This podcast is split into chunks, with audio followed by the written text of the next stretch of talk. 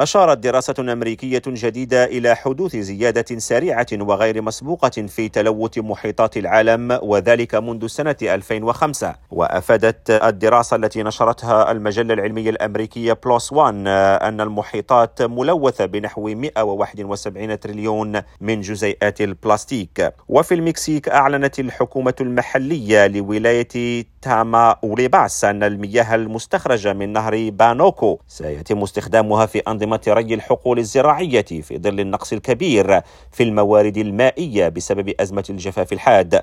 وذكرت الحكومة أن استخراج الموارد المائية من جبال المنطقة سيتم بدعم من اللجنة الوطنية للمياه وستخصص لسقي محاصيل الذرة الصفراء في الولاية. كريم عويفي راديو نيويورك.